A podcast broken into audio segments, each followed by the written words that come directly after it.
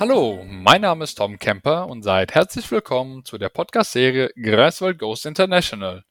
Falls ihr den Blog mit dem gleichen Namen, Greifswald Ghost International, noch nicht kennt, dann schaut da mal rein und erfahrt die Geschichten auch von anderen Studierenden, die einen Auslandsaufenthalt gemacht haben.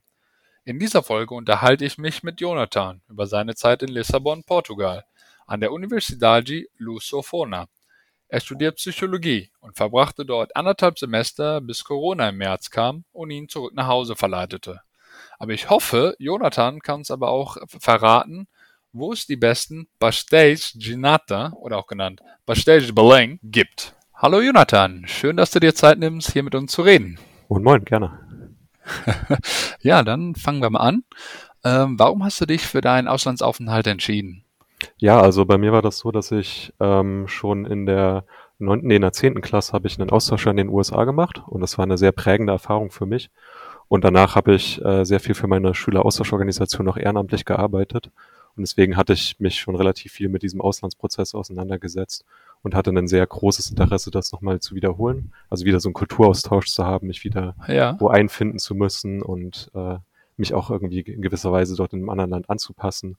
Und da habe ich gedacht, dass dieses Erasmus-Programm äh, so einfach zu gestalten ist, dass man, dass die Bewerbung eigentlich relativ leicht ist, dass man da sehr gut unterstützt wird und halt auch für ein ganzes Jahr, was mir wichtig war. Ja, und das waren dann so die Gründe, wo dann für mich ganz feststand, dass ich das auf jeden Fall nochmal so machen möchte. Und warum genau äh, Portugal und warum genau Lissabon? Ähm, das, also bevor ich angefangen habe zu studieren, 2017 bin ich, habe ich eine kleine Trampreise gemacht. Da bin ich von äh, Dresden, meiner Heimatstadt, nach äh, Lissabon getrennt. Und das war eine sehr, sehr prägende Zeit für mich und eine wunderbare Erfahrung. Und äh, Lissabon war da so ein bisschen der Höhepunkt für mich. Also dort sind ganz viele tolle Sachen passiert, die mir schwer in Erinnerung geblieben sind. Und die Stadt war einfach wunderschön. Ähm, es war mal so ein bisschen für mich die Frage, ob es eher Spanien oder eher Portugal wird, weil ich einfach gerne warme Länder mag und ja. äh, in Deutschland den Winter gerne überspringen wollte. ähm, und letztendlich ist es dann aber Portugal geworden, weil mir noch die Sprache ja. besser gefallen hat und weil Lissabon einfach ganz großartig war. Ja. Und wie lange hat das äh, Trappen gedauert? Wie lange warst du unterwegs? Das waren, äh, ich glaube, zwei Monate insgesamt, aber ich habe auch auf dem Weg sehr viel auch mal Stops gemacht, dann wurde ich auch öfter von Leuten eingeladen oder habe mal einen Abstecher nach Valencia zum Beispiel gemacht von Barcelona. Ach, also cool. das war jetzt nicht die reine Trampzeit. Also es ja. war einfach allgemein so ein bisschen ja, Seele baumeln lassen und nicht äh, wirklich auf die Zeit achten. Das hat auch so super funktioniert für mich. Ah, nice. Und ähm, wie war das denn dann mit dem Portugiesisch? Äh, hast du das dann hier vorher gelernt oder äh, dann vor Ort? Also ich wollte es vorher lernen. Ich hatte mir dann auch Duolingo, wie jeder das irgendwie mal gemacht hat, schon im Leben äh, runtergeladen und schon ein bisschen die Grundlagen geübt. Ich habe leider zu dem Zeitpunkt keinen Kurs in, in Greifswald gefunden, ähm, weswegen ich dann halt auch nicht wirklich schon so, so stark drinne sein konnte, als ich dort angekommen bin. Aber vor Ort habe ich mich dann am, am Anfang gleich ganz viel Mühe gegeben, dort ja. mich so stark wie möglich reinzuwerfen. Also ich habe mir dann ein paar Vokabelkarten geschrieben, die ich dann täglich mit in der U-Bahn genommen habe, habe dann ganz, ganz viele Vokabeln gelernt. Das liegt mir natürlich auch, weil ich Psychologie studiere und auswendig lernen ist mein Ding. Ähm, ja. Genau, und dann hatte ich relativ schnell einen Grundwortschaftsparat, von dem ich dann arbeiten konnte. Ich habe dann auch schon nach drei Wochen angefangen, ähm, nur noch auf Portugiesisch mit auf WhatsApp zu schreiben mit den Leuten, die ich da schon kennengelernt hatte. Das hat mir dann auch sehr ja. schnell geholfen. Am Anfang saß ich da immer mit ähm, meinem Laptop äh, vor meinem Handy, um dort irgendwie alles zu übersetzen, was ich nicht wusste. Aber ich war dann auch selber überrascht, ähm, wie schnell man auch sich in so eine Fremdsprache reinarbeiten kann, wenn man sich einfach dazu zwingt, sie zu nutzen. Und das hat dann auch die ersten paar Monate sehr schnell mich vorangebracht. Ja. Ach gut, das heißt, du hast dich dann auch umgeben von Portugiesen und äh, hast dann halt mit denen nur Portugiesisch geredet. Hast du auch dann noch Kontakt mit äh, anderen Austauschstudierenden? Also ich hatte besonders im ersten Semester eher also äh, Kontakt mit einer weiteren Erasmus-Studentin aus Frankreich. Ist auch sehr schön, aber die hatte Familie in Portugal, deswegen konnte sie schon Portugiesisch. Das heißt, ich konnte mit der auch relativ regelmäßig Portugiesisch sprechen. Ähm, und ja. ansonsten, ja, im, im ersten Semester war es bei mir leider so, dass ich sehr, sehr viel in der Uni zu tun hatte. Das war auch, was mich ja. sehr vor dem Kopf gestoßen hat, erstmal beim Ankommen, dass ich gemerkt habe, okay, die Uni, weil ich halt dort den Master studiere, ähm, ist deutlich anspruchsvoller für mich und deutlich zeitaufwendiger. Und auf die Weise habe ich im ersten Semester, glaube ich, gar nicht so viel ähm, meiner Freizeit gemacht und gar nicht so viel rumgekommen. Das heißt, in dem Sinne war auch mein soziales Umfeld eher auf meine WG begrenzt und halt auf diese französische Freundin. Und dann gab es noch ein paar andere, aber das waren jetzt nicht so ähm, tiefe ja. Bekanntschaften. Ah, okay. Ah, noch zur kleinen Info. Wenn du jetzt einen Austausch gemacht hättest oder halt jetzt, äh, wenn die Corona-Zeit vorbei ist, äh, der Portugies Portugiesischkurs gibt es jetzt auch an der äh, Universität am Sprachzentrum. Das hättest du jetzt machen können vorher. Ah, super. Sehr cool. Ja. Und da hast du es gerade schon angesprochen mit dem äh, Unterschied ein bisschen zu Deutschland hier in Greifswald mit dem Studium. Ähm, wie war denn so dein äh, Uni-Alltag im Vergleich hier zu Greifswald? Mm, der war sehr anders. Also in Portugal ähm, war ich ja an der privaten Uni, die Partneruni von Greifswald ist. Und das hieß, dass es dort eine Anwesenheitspflicht gab. Und das heißt, ich musste halt jeden Morgen bei den Stunden immer meinen Namen setzen. Und wenn ich das nicht gemacht hätte, dann wäre nach einer bestimmten Tag an Fehlzeiten, hätte ich ein großes Examen am Ende mitschreiben müssen, was ich nicht wollte, weil ich lieber im Semester über die Hausarbeiten und die Tests durchkommen wollte. Und das heißt, ich musste halt immer zur Uni gehen. Das heißt, ich habe auch einen gehörigen U-Bahn-Weg auf mich nehmen müssen von der Innenstadt zu meiner Uni. Ähm, dort bin ich dann angekommen und dort haben dann die Stunden meistens so dreieinhalb Stunden gedauert. Das kann man sich so vorstellen, als ob die Vorlesungen und die Seminare zusammengelegt werden würden. Also ein Modul hatte dann auch eine Stunde pro Woche und diese Stunde ging dann halt dreieinhalb Stunden lang insgesamt. Wow. Ja, und das war dann sehr oft sehr interaktiv. Was mir gut gefallen hat, war auch, dass es sehr praktisch war. Ähm, waren viel kleinere Kurse. Vielleicht lag das auch daran, dass ich im Master war. Also ich hatte selten mehr als 10 bis 15 Kommilitonen in einem Raum. Also ja. war alles sehr persönlich und alles auf Portugiesisch. Ja. Das hat mir auch sehr gut gefallen. ja. Ähm, und wie lange war denn jetzt äh, so ein Uni-Alltag von dir? Also jetzt so ein typischer Montag, genau, ein typischer Montag war der dann von 8 Uhr morgens bis 16 Uhr, wenn die Kurse äh, so lange waren. Mm, nee, nee. Also das kam auf den Tag an. Ich hatte insgesamt im ersten Semester fünf Kurse. Das heißt, auf die ähm, Woche verteilt fünf mal dreieinhalb Stunden. Und dementsprechend hatte ich dann auch nicht so lange Uni. Also teilweise war das dann von 9.30 Uhr bis 13 Uhr oder von 13.30 Uhr bis, oh, jetzt muss ich rechnen, bis 17 Uhr. Mhm. Ja. Genau, das heißt, es war, kam so, hat so ein bisschen variiert. Manchmal hatte ich auch den ganzen Tag Uni und manchmal halt nur den halben. Mhm. Und äh, das heißt, du hast dann manchmal auch einen halben Tag dann frei. Ähm, war dein Leben generell anders? Also aus, abgesehen jetzt davon, dass manche Tage vielleicht kürzer waren, ähm, hattest du Schwierigkeiten, dich in, in, in Lissabon zurechtzufinden? Mhm. Also ich würde schon sagen, gerade das erste Semester war für mich schon sehr schwierig, mich da einzufinden. Ähm, das lag, glaube ich, so ein bisschen an dem Stil, den ich mir eigentlich zurechtgelegt hatte für meinen Erasmus. Nämlich war es schon eine sehr starke Absicht von mir, ähm, äh, möglichst nicht so viel Zeit mit anderen Erasmus-Studenten zu verbringen, weil ich halt mich ja in Portugal einfinden wollte. Ja. Ähm, aber da gab es ein bisschen, also jetzt kleine Kritik jetzt am Erasmus-Programm. Da finde ich, war das Programm nicht besonders gut drauf ausgelegt. Also die Veranstaltung, die dort organisiert wurde von zum Beispiel dem ESN-Network, waren meistens Erasmus intern. Und die Leute, die ich kannte, die hauptsächlich dort ihre Freizeit verbracht haben, haben auch über das gesamte Jahr fast kein Portugiesisch gelernt oder über das gesamte ja. Halbjahr fast kein Portugiesisch gelernt und hatten dann auch nur internationale Freunde. Und genau das wollte ich ja nicht machen. Das heißt, ich hatte schon das Gefühl, dass ich mich da sehr ähm, alleine zurechtfinden musste, was ja prinzipiell eigentlich eher eine schöne Herausforderung ähm, genau. ähm, gewesen wäre. In Kombination mit ähm, dieser Uni, die mich sehr am Atmen gehalten hat, war das recht schwierig. Also ich hatte mir dann einen Tanzkurs gesucht, einen Gesellschaftstanzkurs, wie schon in Kreiswald. Ähm, Dort hatte ich auch so ein bisschen Kontakt mit Portugiesen, aber da war es eher schwer, in die Gruppen reinzukommen, weil das dann schon sehr etablierte ähm, Gruppen waren und ich halt auch noch kein gutes Portugiesisch sprechen konnte. Deswegen war es ja. für manche auch mal ein bisschen schwierig, da irgendwie mit mir locker ein Gespräch zu führen. Also ich würde sagen, dass so der, der Moment, wo ich wirklich erst angekommen bin, war erstes, zweites Semester in Lissabon. Ja. Ja, aber an sich die Einstellung von dir, dass du äh, von dir aus selber gesagt hast, okay, ich möchte jetzt nicht ganz so viel mit den anderen internationalen Studierenden machen und eher wirklich in das Leben rein des Portugiesen, ist, ja, das ist ja sozusagen der Sinn und Zweck des optimalen äh, Austausches. Ähm, und klar, also auch mit den Tanzkursen hier in Deutschland ist es auch schwierig, wenn du halt keinen Tanzpartner hast, jemanden zu finden, da spontan vorbeizugucken. Ähm, aber an sich hast du einen guten Start gemacht. Und ich bin auch froh, dass du dann im zweiten Semester wenigstens da äh, den Fuß gefasst hast. Und ja, ähm, wie war das denn dann? Vielleicht hast du das auch schon im ersten Semester dann erfahren oder noch besser, äh, also viel intensiver im zweiten Semester mit der Kultur. Ähm, Gab es da Besonderheiten oder ja, wie war die Kultur für dich? Mhm. Also ich finde es immer so ein bisschen schwierig, Kulturen zu definieren, weil Kulturen sind ja auch immer sehr durch Subkulturen geprägt und gerade Subkulturen können sich meiner Ansicht nach in unterschiedlichen Ländern auch sehr ähneln. Ähm, ich würde sagen, dass allgemein habe ich das Leben in Portugal als ein bisschen entspannter und gemäßigter als in Deutschland wahrgenommen, auch friedlicher Ja. auf eine Art. Also ich habe da einen prägenden Moment, wo ich mit meinem Professor am Anfang meines Erasmus geredet habe und er meinte, dass es praktisch keine Gewalt in Portugal gibt, also nicht auf Demonstrationen oder fast kein Extremismus. Und ähm, ich habe da ein bisschen recherchiert, das scheint tatsächlich auch so zu sein. Und Ha, ähm, ja, das, das konnte ich schon sehr gut nachvollziehen an, an dem Lebensstil. Also es war, wirkte sehr Klingt locker, sehr freudig, äh, sehr extravertiert auch. Ähm, ja. genau, also insgesamt sehr, sehr locker. Und ja, ich glaube, da muss ich auch sagen, da, da ha- hatte ich auch das größte Anpassungspotenzial, weil ich glaube, äh, ich ähm, da schon etwas manchmal ein bisschen verkrampfter bin, wenn es darum geht, äh, mit Leuten zu interagieren oder so locker einfach mal auf Leute zuzugehen. Ja, Und den ersten jetzt Schritt. Halt, genau, das war so ein bisschen, glaube Ja. ich, mein kleiner Kulturschock da in Portugal, da auch aus mich rauszugehen und dort ganz locker einfach mit Leuten zu quatschen und so.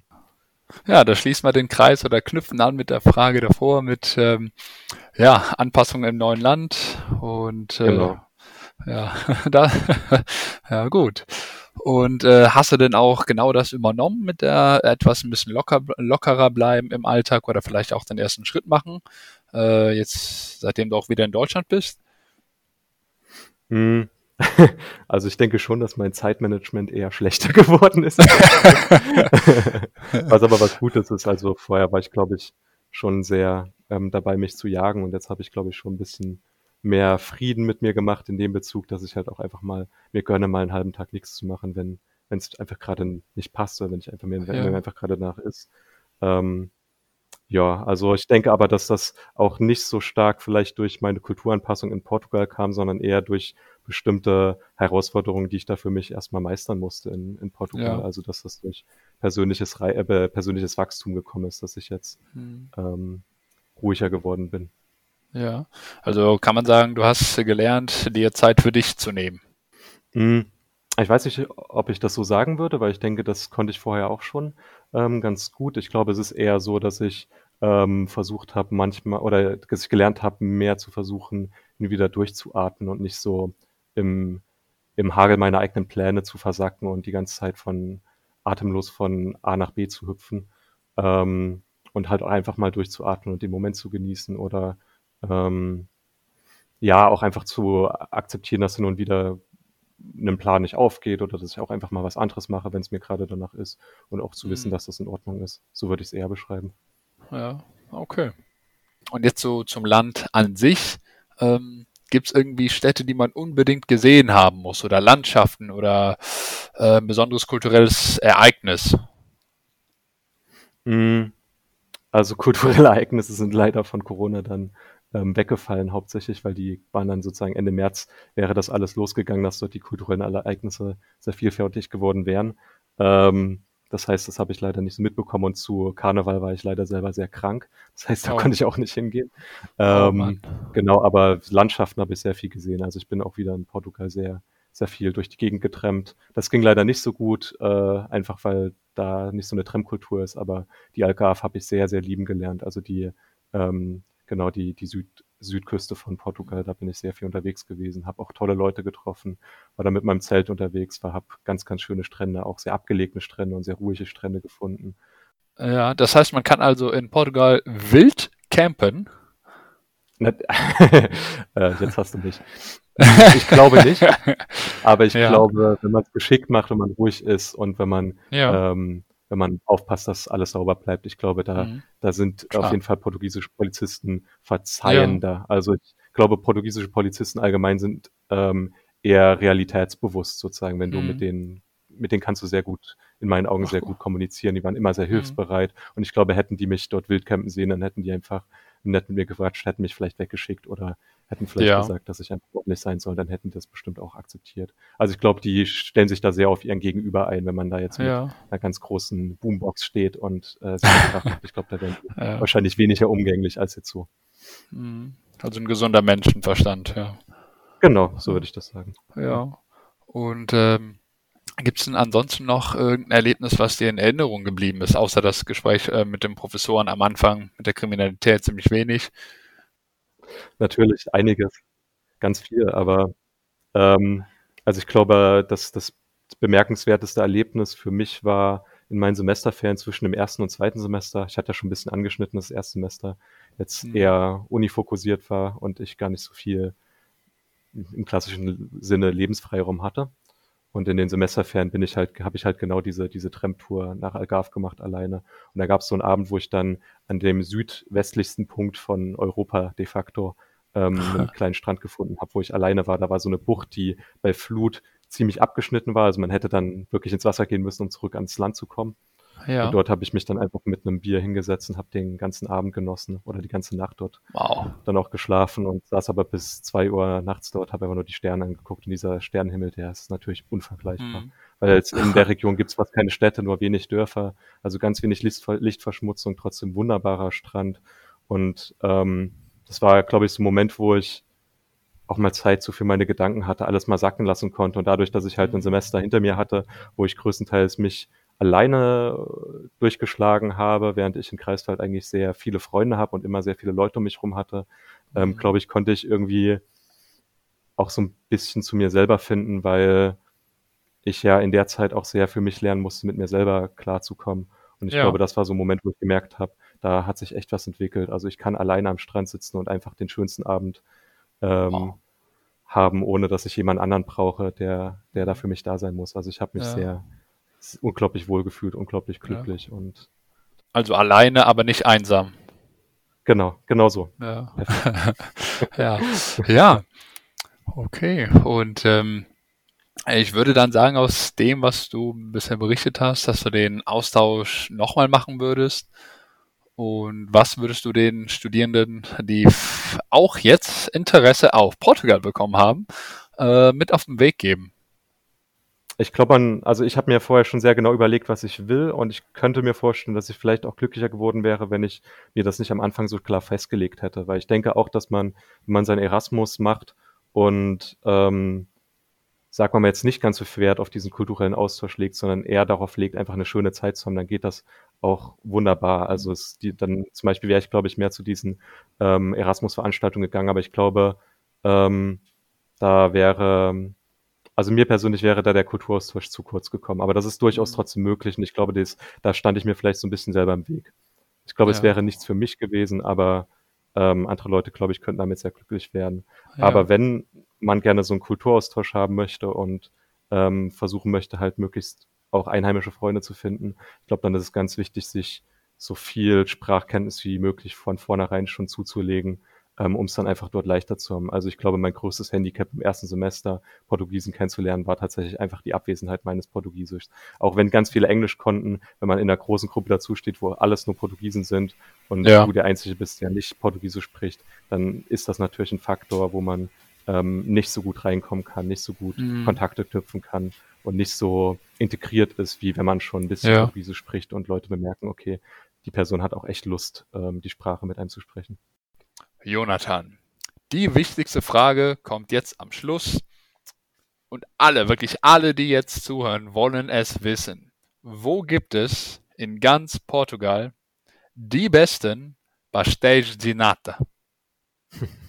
Also in ganz Portugal kann ich nicht beantworten, weil ich ja hauptsächlich in Lissabon war. Und dort gibt es an jeder Ecke Pastéis de Nata.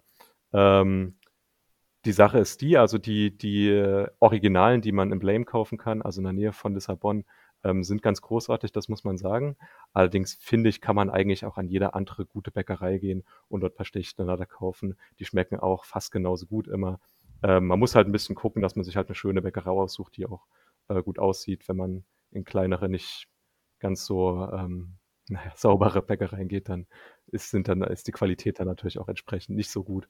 Ähm, okay. Oder wenn man sie Lidl kauft, ist so ein bisschen die untere Preisklasse, das ist dann auch nicht so lecker. Mhm. Aber eigentlich jede schöne, äh, gut aussehende Bäckerei macht gute Pastete-Nata.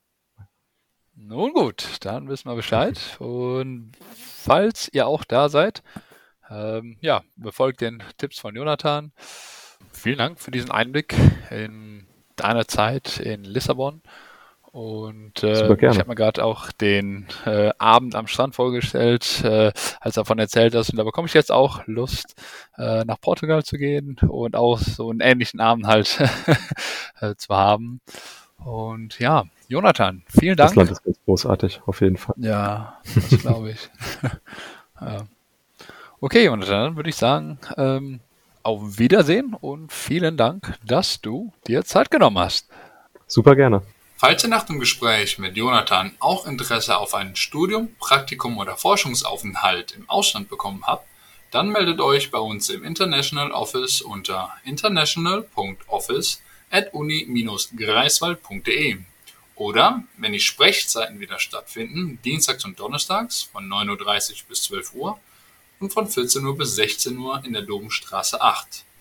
Außerdem gibt es im kommenden Wintersemester einen Portugiesisch-Beginnerkurs im Sprachenzentrum hier in Greifswald. Schaut mal vorbei. Und in der nächsten Folge nimmt uns Tim mit auf die Reise. Er begann in Spanien, dann ging es nach Ecuador und abschließend verschlug es ihn nochmal nach Kanada. Doch der Fokus bleibt auf seinem Praktikum in Ecuador. Vielen Dank fürs Zuhören, bis zum nächsten Mal und ciao, ciao.